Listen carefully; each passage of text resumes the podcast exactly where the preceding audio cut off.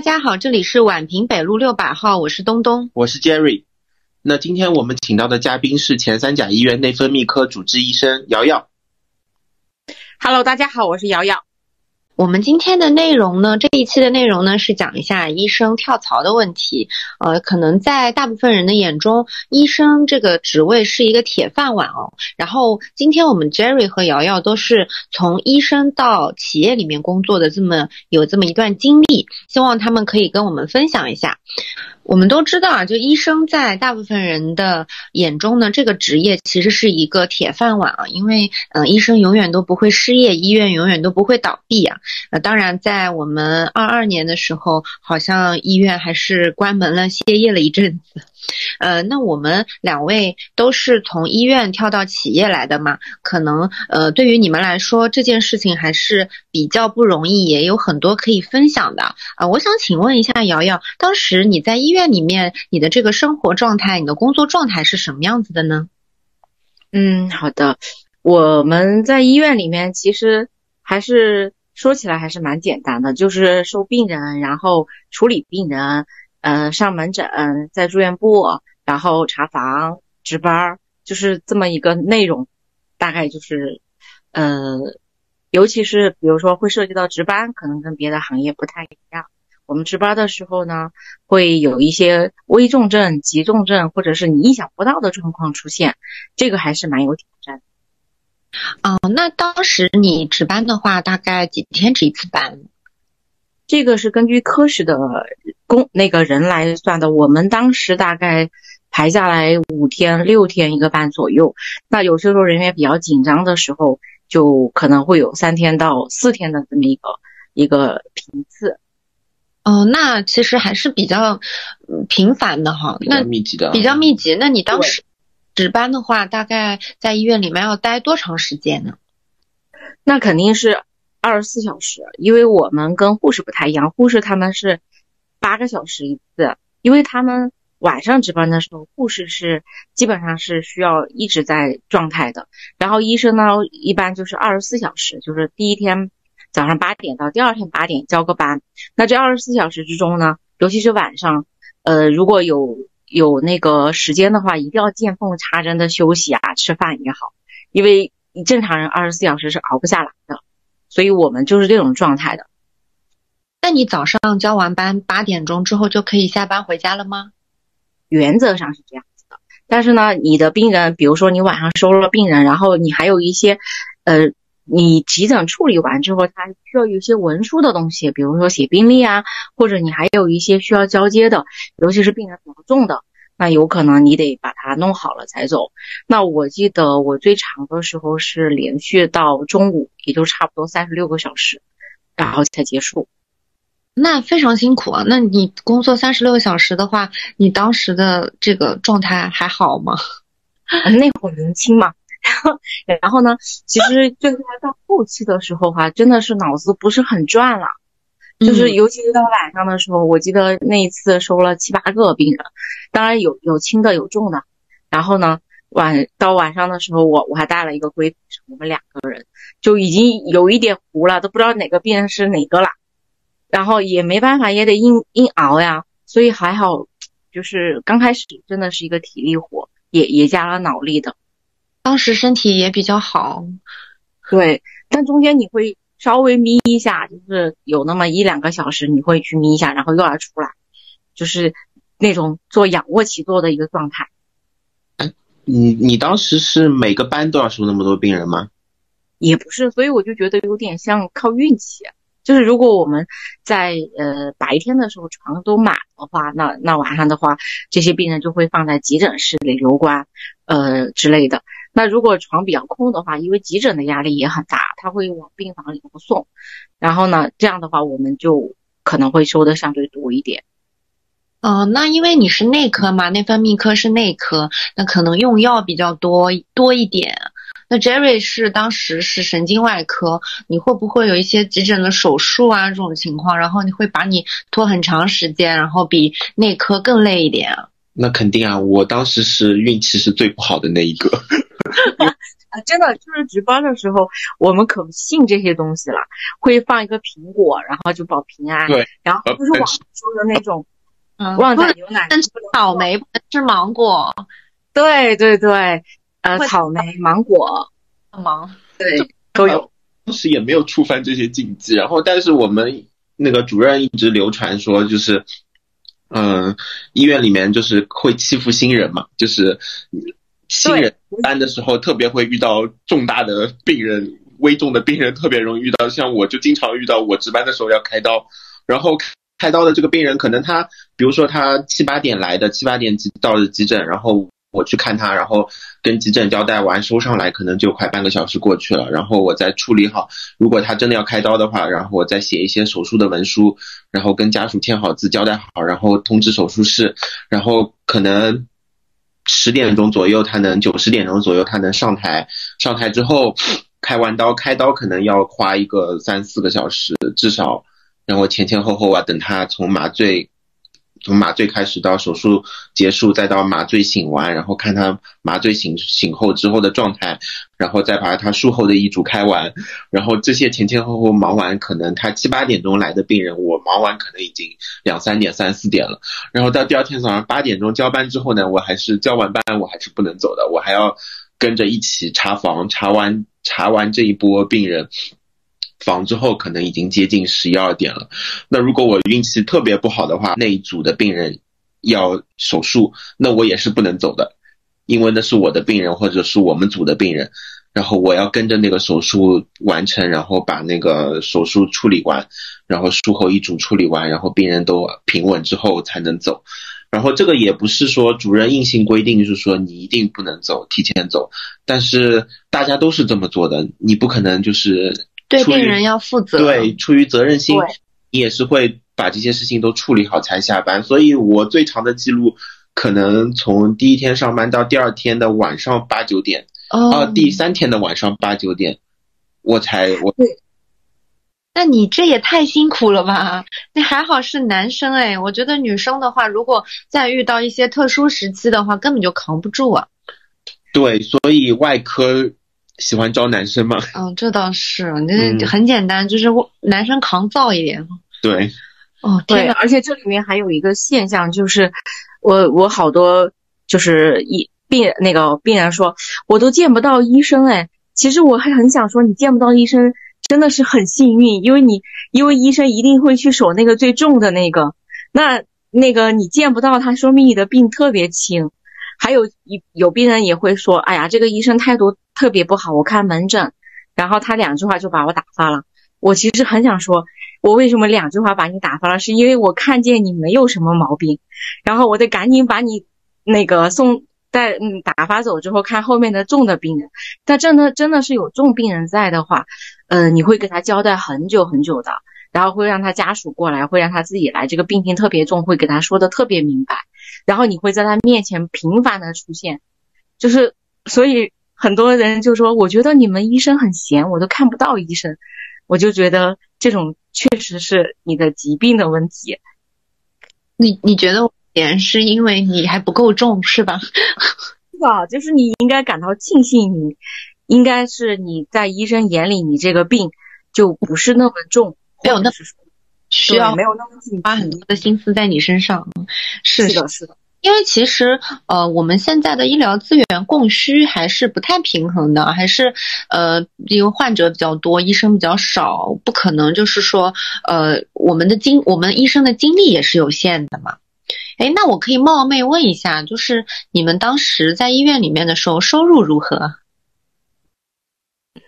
呃，这个收入简直是，反正我是觉得，呃，说出来之后都没有人人信的那种，因为真的是大部分人会觉得，呃，这个医医院里头这么多人，然后医生应该是收入很高的这种，但是实际上就是这么多患者，他付出的这个医疗费也好，或者是给到医院的这些这些这些费用也好，其实能转化到医生的这个是很少的。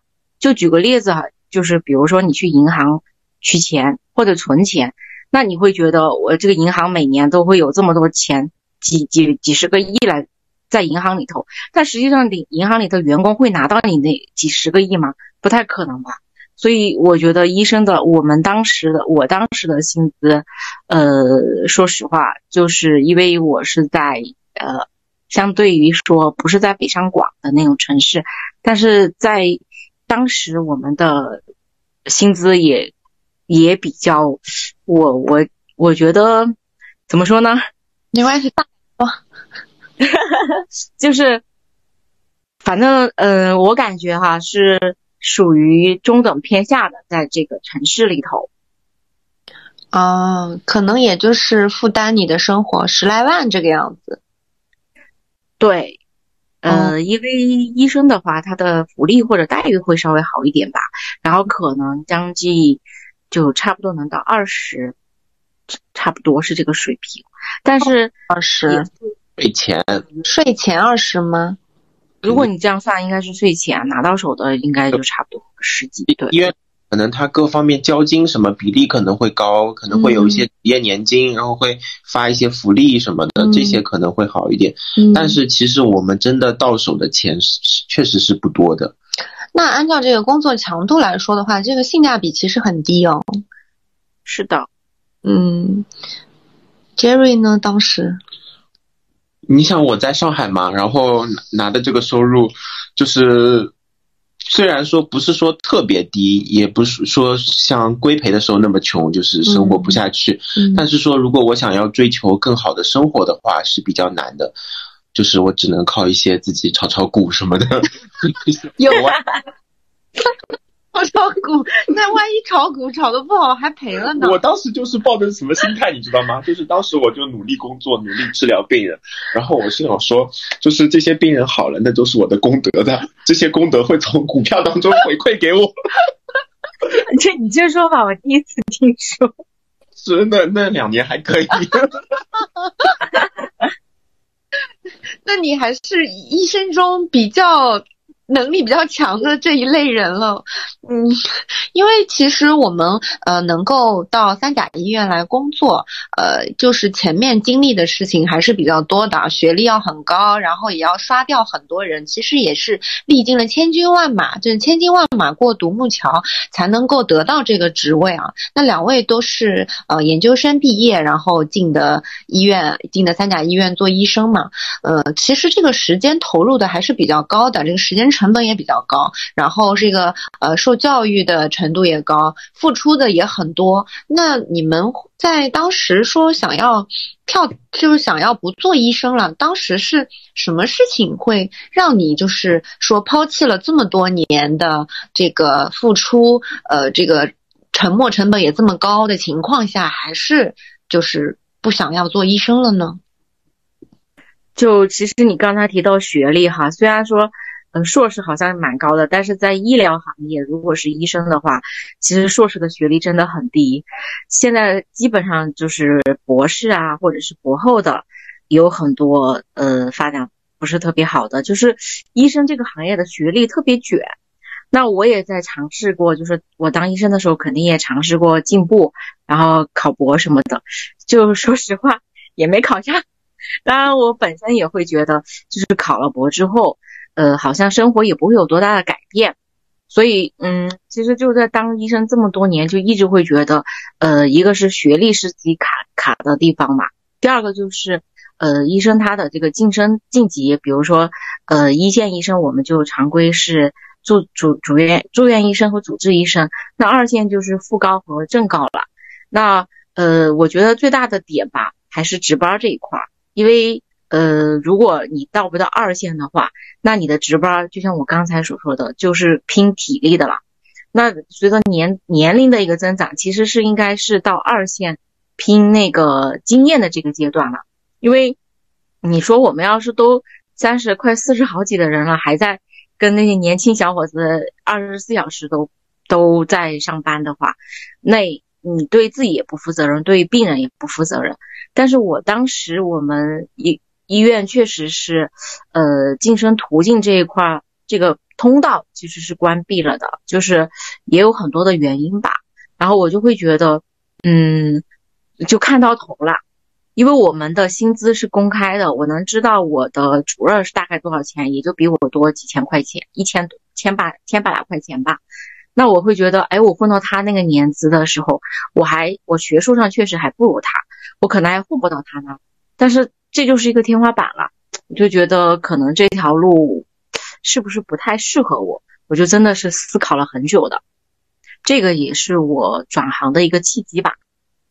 嗯，主要就是优秀的人太多了，所以发现自己要非常非常卷才能够可能有突对，就是卷又卷不动，又躺不平。对，呃，是的。然后还有，我觉得还是大环境吧，就是优秀的人固然也是多的，大环境这一块也让我们真的是卷也卷不动，躺也躺不平的。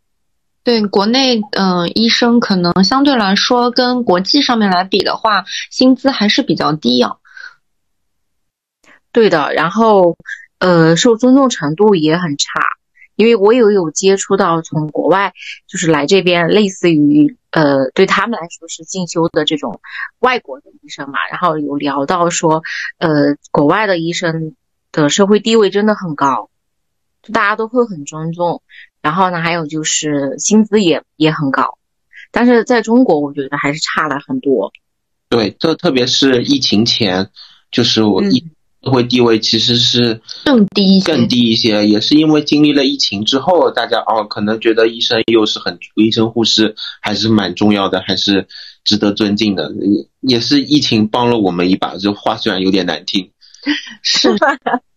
对，我知道，就是 Jerry 他还会算命。那你当时在换工作的时候有纠结吗？那有没有算命给自己算过呢？我其实是纠结了三年，我就是做医生就做三，正式做医生。你做医生做三年，纠结三年？对，因为其实 很正常呀。我做医生做了这么多年，每年都在纠结。我做了多少年，我就纠结了多少年。对啊，这很正常嘛。就是因为当时我读研的时候，我就突然发现，我其实并不是特别喜欢外科这个工作，就是要开刀啊什么，其实还是挺血腥的。我本人的性格没有那么杀伐果断，就是还是嗯有一点有一点害怕的。当然后来开习惯了也也还好，但是本质上来说，我还是没有那么喜欢开刀，那么感对这个开刀这个事情那么感兴趣。然后。那工作了之后呢，又是加上值班又很辛苦，收入又不是特别高。然后虽然我们主任对我确实还不错，氛围也都很好，但是我自己隐隐的觉得，我就是觉得我要走，我觉得这边待不住。然后当时呢，眼界也比较窄，然后也没有往外看，就是觉得，哎呀，好像我做医生又没有别的技能，然后去能去哪里呢？就不是特别懂，然后，然后就只能。每次值夜班的时候，我就会找人。我先一开始是找人算，然后后来自己会算了嘛，就自己看。然后看到哪一年可能，哎，这一年会职业会有一有一点变化，什么时候就是看到了我要跳槽的那一年的时候，我就行动了嘛。然后正好也是那天那时候那段时间，我也是心情比较低落的时候，因为我那段时间的我们组织正好出去进修。然后我们组织进修之后，整个全组的这个压力就落在我头上。那时候我就带着我的一个师妹，然后负责半半个病区的病人嘛。然后我自己因为还是有点虚的，因为毕竟经验不是特别够，然后年资又很低，然后要负责这这段时间正好又同时来了很多重病人，就是特别是那种华山转过来的，打着呼吸机，各种耐药菌感染什么。然后我真的搞得我焦头烂额，然后那段时间对压力非常大。然后我就那段时间，我真的是想清楚了，我就是等这个时间过去，我们组织回来之后，我肯定要找时间走了，就不单单是算命的问题了，就是整个是这段时间让我想清楚了，我可能真的不适合这份工作。所以每个人都有自己擅长的事情啊，就是不是说，呃，社会上觉得医生这个职业特别特别好，然后铁饭碗，然后社会地位又高，然后我就要按照这个来走。我觉得这个不适合我，可能就真的不适合做医生，不是每一个医学生都适合做医生的。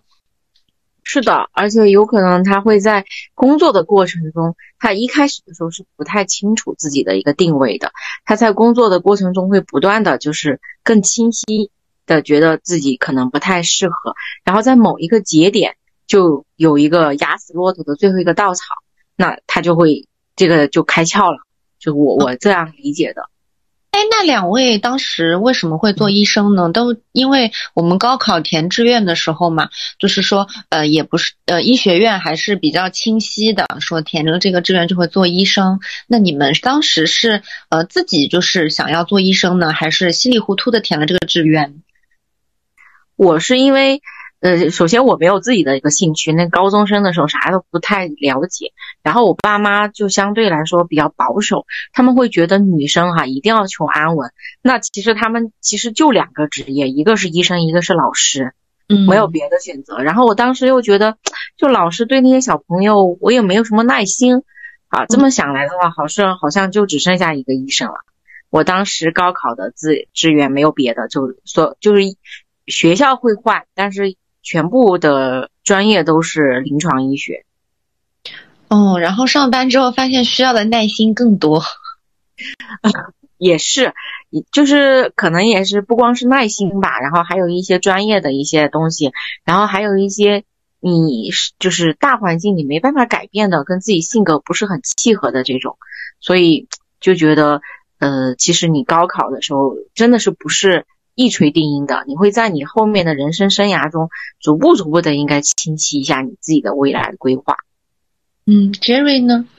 我是当时填志愿的时候瞎填的，也不是瞎填的，就是当时按照那个自己的那个分数。对我们当时是平行志愿嘛，就是你直接填就是了。然后我就按梯队填了填了志愿嘛，然后正好考试出分的，就是放志愿的时候，发现最后。离我上一个志愿的学校少了一分，然后就到了 我那个医学院了嘛。然后当时其实，在大五的时候实习的时候，那那时候我们有一年要在临床转的。然后其实当时我是很抵触的，我其实是不想，我是觉得哎呀，好像又苦又累，然后又要值班，是当时是放弃的，不想做的。然后但是当后当时发生了一件事情，就是我外婆得乳腺癌了，嗯，然后。嗯，也是在医院体检的时候查出来，然后去肿瘤医院开刀，开完刀之后又回到我实习的医院换药啊什么的，调理什么的。当时我就觉得，哎，好像做医生也挺便利的嘛，就是还是会给家人一些额外的照料，这些还是可以有的，就是还有一些资源。对，还有一些资源。所以当时就是我又下定决心的又考研吧，那就如果要做医生的话，肯定要考研嘛，那我就努力。准备，然后考研，然后也考上了，然后也就就是走上了这条路了。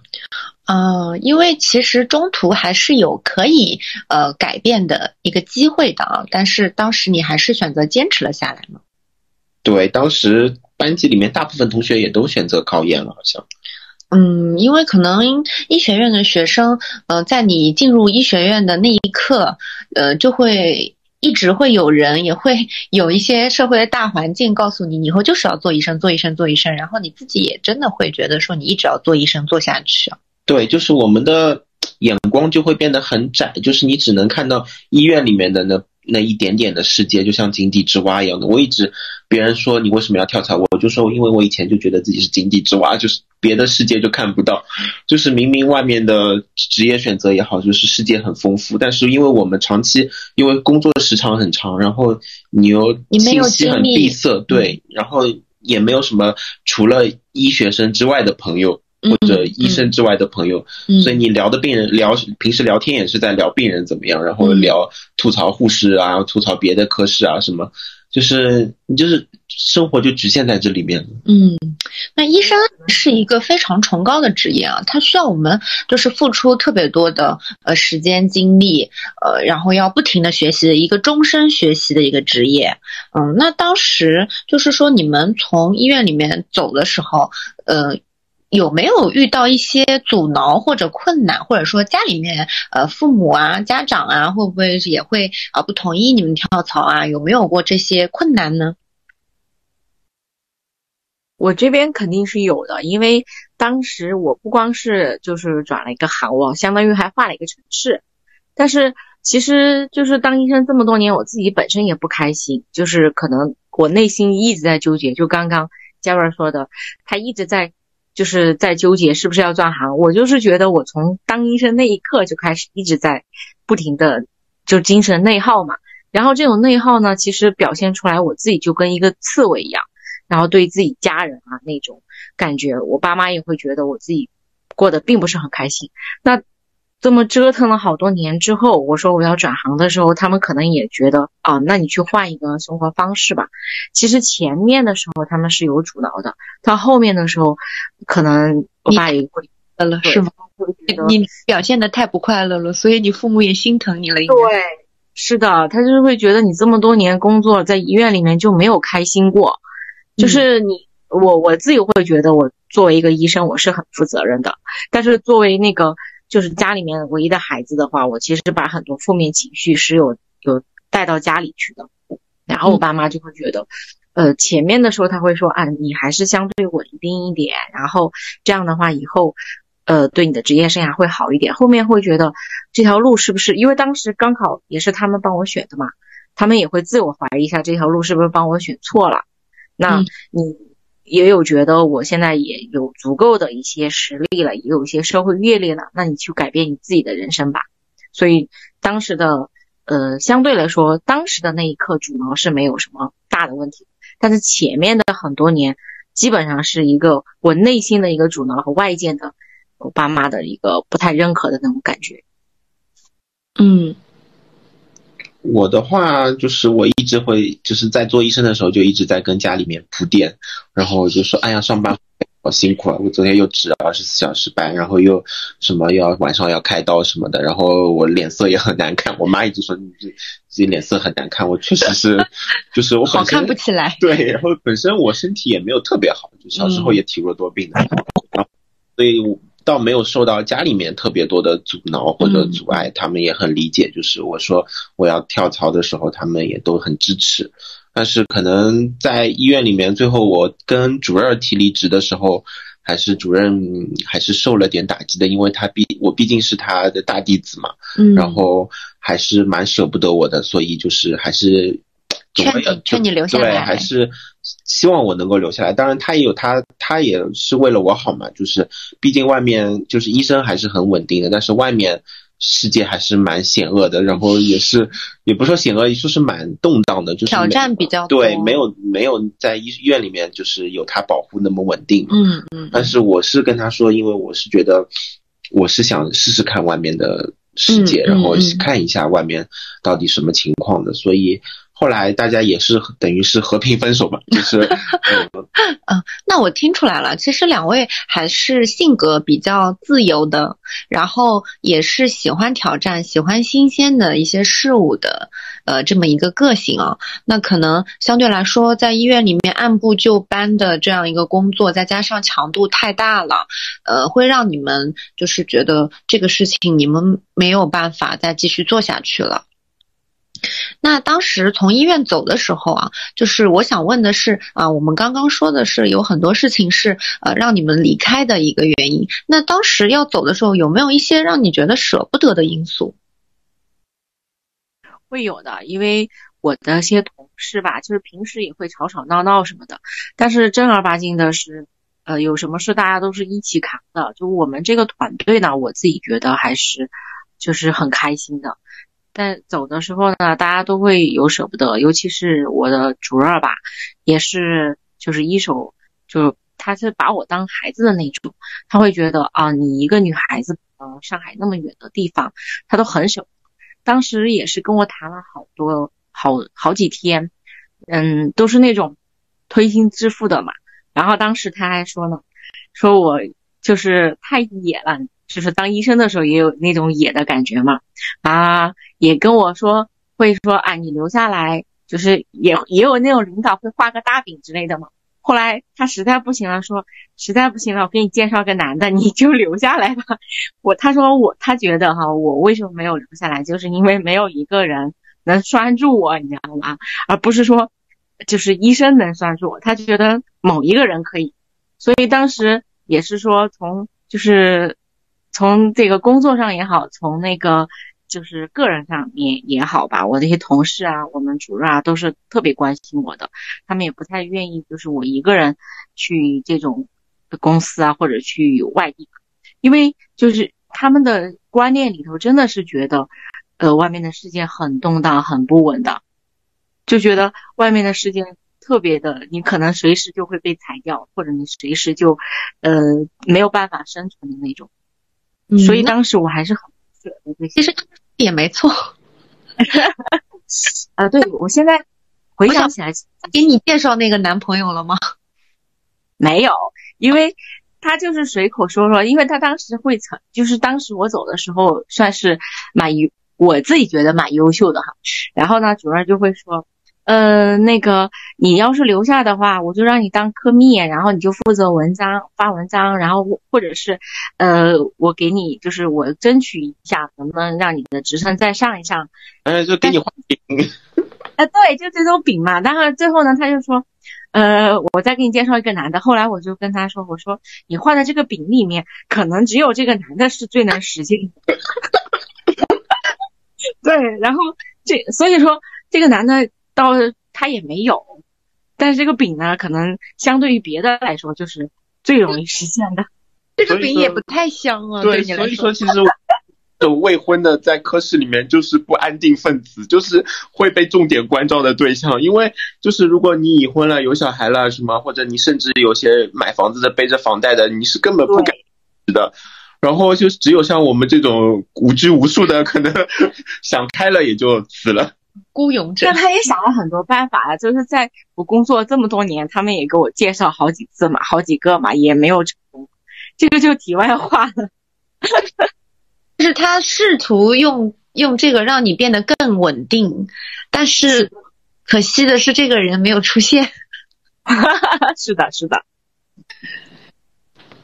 Jerry 当时有这种呃舍不得啊，这种呃也有过动摇的时刻吗？我是没有动摇，我是挺坚决的。就是虽然我没有什么能留下你，对，就没有说给你介绍个女的，没有。当时就是哦，我们主任当然有想给我介绍女朋友啊，就是有介绍一个病人的一个女儿，然后想介绍给我，然后但是互相也看不上眼嘛，就是他那个。病人家里挺有钱的，然后是那种富二代出身的，等于是，然后我就是普通家庭嘛，然后我觉得两个人成长的是环境也不一样，然后肯定也会有很多问题，然后我就就有就拒绝了嘛，然后其实这个是小插曲啊，另外另外说，但是走的时候我是没有一点有没有一丝犹豫，就直接跟主任，因为我当时。要跟主任谈我要离职的那个话术的时候，我想了很多，我就怕他要挽留我，所以我当时谈的几几条理由都很决绝，然后就直接跟他说，最后就直接就说，哎，我要不干了，就是我要辞职了。然后他当然是挽留我一下嘛，但是看我就是说话的态度已经很坚定了嘛，他当然也没有做太多的努力。他发现劝不动。对对对，劝不动。然后，嗯，跟同事之之间的话，我们当然跟同事之间相处都还不错。然后，所以我走的时候，就每个同事我都送了个小礼物。哦，做的非常到位，非常到位。那两位大概现在也已经有从医生转行，呃，到企业里面已经也有快两年的时间了吧？两年半吧，一年一年多两有。那目前为止有没有后悔过？没有。我也没有，其实也跟他们有很多医生转行聊过的嘛，基本上是没有人后悔的。因为当时我我想出来的时候，其实也会害怕嘛，就会问一些从医生转行到药企的这些呃类似于前辈嘛，嗯，我说工作性质怎么样，他们都会给我反馈。我说有你有没有后悔过？基本上百分之百的人都说没有后悔过。然后有一些或者像我这种会后悔的是没有早一点出来。对，后悔没有早点出来，应该更早一点啊。那你现在可能你晋升的职位更高了，已经，然后收入也更高了。对，方面吧，就是另外一方面也是错过了，就是在药企蓬勃发展的那最好的几年。嗯，就是如果我们再早点出来，药企现在可能当时呢，当时的环境可能更好，然后你的就是。晋升啊，或者收入啊，可能会更高。现在我们进进来的时候，已经是我觉得已经是稍微偏晚的时候了。嗯，是的。就那个时候的话，他的职就是大家的职业规划是很清晰的。就刚从医院出来的时候，可能会先去一个呃小一点的这个内资什么的，这样的话有一点点这个市场思思维之后，然后去外企，然后外企的话，它的这个呃相相当于黄埔军校，它的各种各样的规范啊什么的，你都能学到很多东西。那这种这一波人出来之后，就第一批从黄埔军校出来的，他已经变成将军了。那这波人都已经是职位很高了，薪资很高了，然后，呃，这样就很清晰了。那我们现在就是再进去的话，呃，第一波也没有，就是没有没赶，对对，没赶上，对的。嗯嗯嗯嗯。那如果说呃，现在有一个人呃。在在做医生，然后他也在犹豫不决，想要跳槽。那如果说呃让你们去劝劝他的话，你们有什么话会对他说吗？或者有什么建议？呃，对，不只是我说的这个虚拟的人，或者说是给广大的现在在犹豫期的医学生或者医医生学弟学妹们。就我我自己觉得哈，还是应该让人决医的，因为毕竟我们老了之后还得有人帮我们看病呢。嗯，所以，但是这个人就是有些时候，他如果自己 内在不停内耗很久的话，他确实要出来的话，我其实还是觉得你就大胆出来吧。嗯，那如果要出来的话，应该要做一些什么准备吗？准备的话，嗯，我觉得最重要的准备就是心理建设，就是你不要出来了之后又后悔又犹又犹豫什么，就是。最重要的，我觉得是心理建设。具体出来的方法论什么的，我可以下期节目或者以后有机会跟大家分享，就是我具体是怎么做的。但是前期的心理准备是最重要的。嗯，最最最好的准备是说服自己。对对对，对，我也觉得，因为就是我们大家都知道，沉没成本是很高的，所以其实就是你自己先衡量一下，我前期的付出，我能不能。就抛弃掉了，因为包包括我走的时候，我相对于临床的时间很长了，然后呃，我这个跟我有同样年年资的，可能他的资历都很高了，那很多人就会说你放弃了这么多，然后会不会觉得很可惜？所以你就会要自己衡量一下，因为大家都是付出了时间和精力的，包括呃很多优秀的这个医学生，他都是学霸级别的。什么清华北大的呀，复旦交大的这种，那他也是沉默的做了很多年，然后很辛苦的学了学了医，那他会觉得，呃，这个沉没成本我能不能放弃？然后我如果走另外一条道，我的这别别的朋友什么的，呃，别的医生朋友他可能发展更好，我会不会有一个落差？那如果你这些都能说服你自己的话，你还是觉得，呃，你更适合。企业的话，我觉得就可以开始行动了。嗯嗯嗯嗯，呃，或者说不是说更适合企业，而是更适合呃外面的世界啊。那我问一下，就是呃，现在两位在外面工作了嘛，也不做医生了。那你觉得现在的这个生活工作和当时做医生的时候最大的差别在哪里？嗯，我觉得最重要的就是。work life balance 了，嗯哼，就是我原来在医做医生的时候，你很多节假日你逢到值班，你会很沮丧，就感觉那时候，比如说除了就周末值班我就不说了，就比如说五一节、劳动节，有一次我甚至我我是一月一号生的嘛，嗯，就我生日那天值班什么的，就这种事情经常要会碰到，然后就感觉那时候自己就穿了一个白色的囚服，不是，就真的很还是。坐牢一样。对对对对，有时候你可能没有那么忙，然后你坐在那边，你只能也你也不能出去，你就只能在医院里面刷刷手机什么，或者要么就上进一点看看文献，就是觉得生活很很无趣，很 boring。然后跳出来了之后，就像我之前的那家公司，虽然虽然说刚开始确实工作也也比较重，但是我做的是我觉得挺有意思的吧，就是。跟同事啊嘻嘻哈哈聊聊天，然后大家也很放松，工作状态是很放松，当然工作内容还是蛮重的。然后，嗯，虽然也有一些加班，就是可能还有跟别的跨部门沟通啊什么，也会有一些问题，有一些困难。但是我觉得跟医院里面的困难相比，都这都不是事。我觉得都还我我是觉得我自己适应的还挺好的，然后也挺开心的。然后到后期的话，特别是疫情发生的时候，我就更加庆幸我没有做医生了。哎，这个话有点立场不正确啊。我 但是确实是我当时跟我师妹聊天啊，他们都很他们他们在科室里面就是是要收新冠的病人，或者有一段时间因为风控特别严格嘛，然后然后就没有病人，然后那时候也没收入，然后后面一下放开了嘛，又一下病人全部涌进来，然后他们根本就管不过来，所以就是。这三年的时间没有做，就是也不超也不到三年嘛，就是一年多的时间，我确实是庆幸我是跳出来了。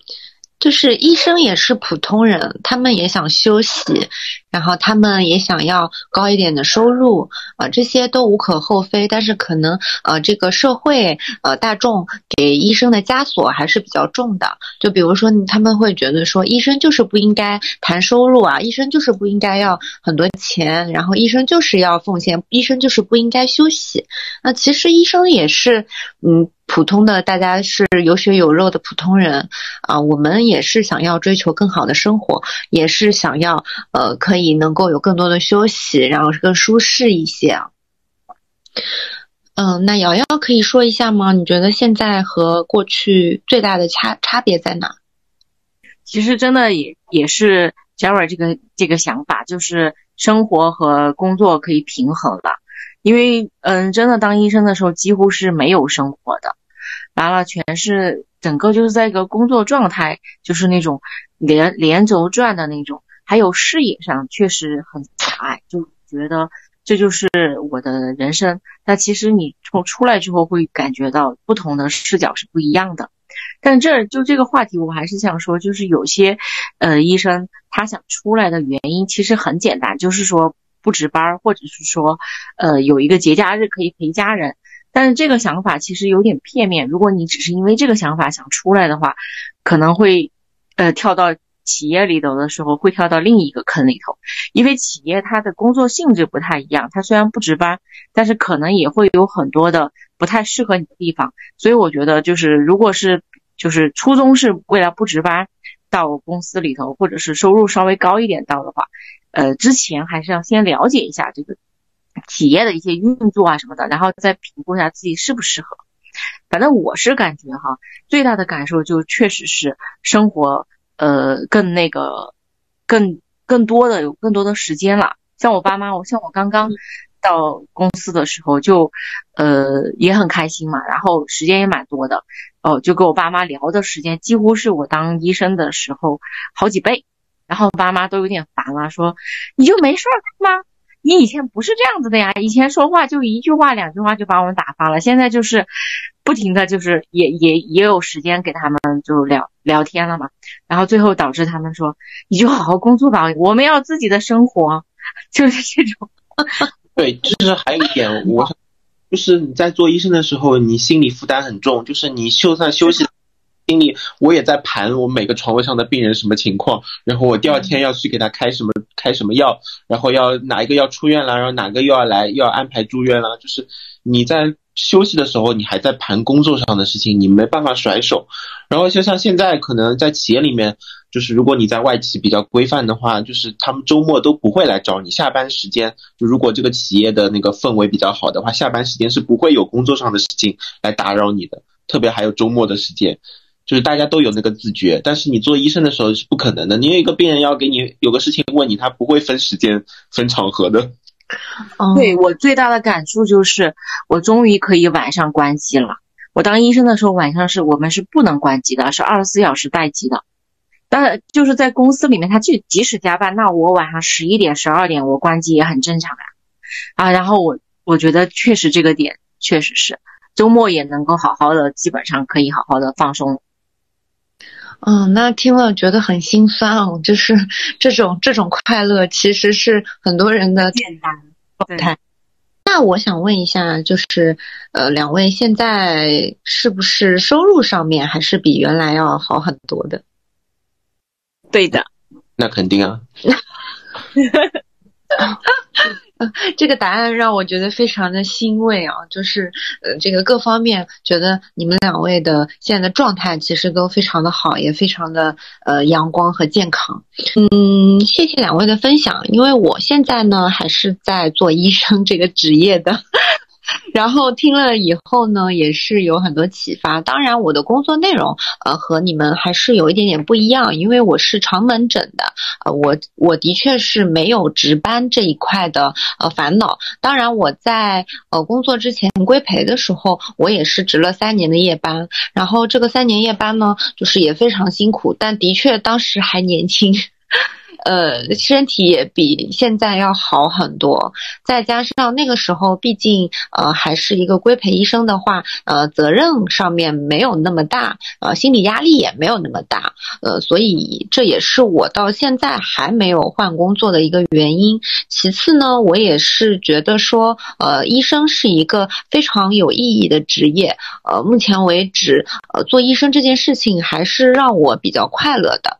当然，收入这一块我还是有点苦恼的。我我觉得的确医生太穷了。呃，等到什么时候有一个很好的契机，可能我也会去做这件事情。啊，那两位呢？其实，呃，都是从一个呃既定的一个赛道，就是跳出来的。这是一件非常有勇气的一个事情。那人生可能就是有很多的未知放在我们面前，如果你不把脚跨出去的话，你永远都不知道你这条路可以走到哪里。那现在你们都已经走在了另外一条路上，呃，这条路可能会把你们带去一个呃更远、更广也更好的一个地方啊。希望你们都能够发展的更好。也希望有更多的呃医生在犹豫期、迷茫期的时候不要害怕，呃，就勇敢的走出去。